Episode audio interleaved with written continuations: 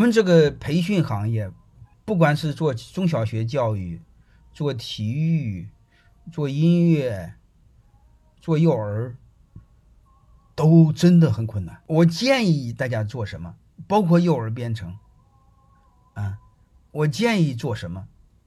就是有些确实我也没招啊。你比如你办的一个幼儿园托儿所，这个国家不让你开学，我是没治。能明白了吗？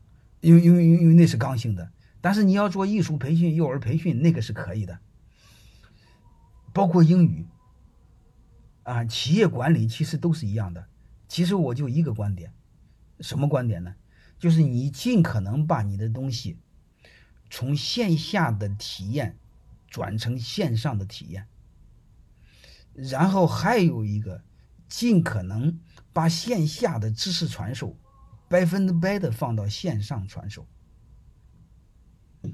尽可能全要做。线下干什么？线下仅仅是能力的训练和社交和互动。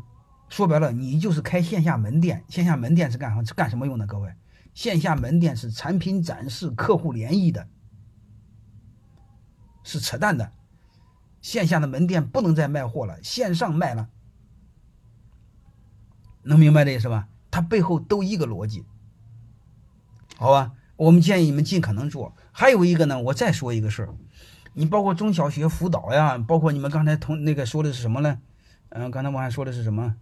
刚才说的这个这个刚刚才说那个还有一个是什么说的呢？不管是什么培训，你们永远要知道一个事儿，好吧？我们所有的小孩儿，所有小孩的学习。包括编程，你们永远要知道，他的目的根本就不是学习，也不是学知识，他的目的就是玩，就是开心，就是培养兴趣。包括这个，包括艺术，包括体育，你能明白这意思吧？我问你们一句人话：你让你们的孩子报的所有的班，目的是他在这个领域要成为天才吗？要成为什么家吗？所有的家长给孩子不管报什么任何一个班就是一个事儿，嗯，让孩子在这开心玩嗯，然后呢，安全，安全是第一保证，第二让孩子开心，是这回事吧？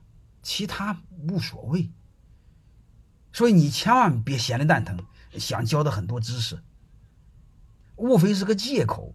你不管是编程啊，不管是什么画画呀，不管是音乐呀，不管是体育呀，就是一个熊借口，过来干什么？过来玩儿，啊，用这个借口让他玩儿，用他玩儿，无非是线上玩和线下玩，你说有什么不一样的？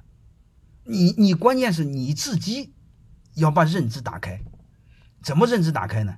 你让小孩天天捣鼓个对嘟的手机，他马上会烦死。我问你一句话，你能不能把手机同步到家里电视上？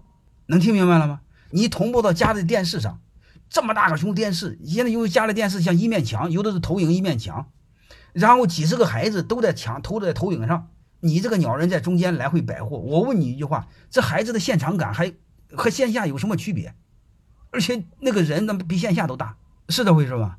所以你们一定要知道，他无非是线上和线下他时空有一些错位，我们就尽可能的。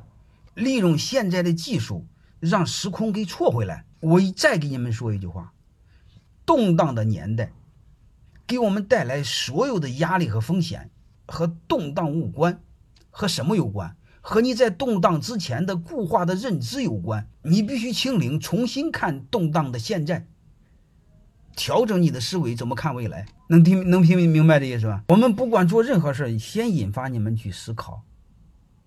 你比如，我先问你一个现象，就知道你们有没有发现一个现象：所有企业的天花板就是老板能力的天花板。老板多大的水平，企业就多大的水平。那我问你一句话：谁在影响企业的发展？就老板一个鸟人。谁影响影响老板这个鸟人？就老板的认知嘛。你把认知打开，所有的是不是都打开了？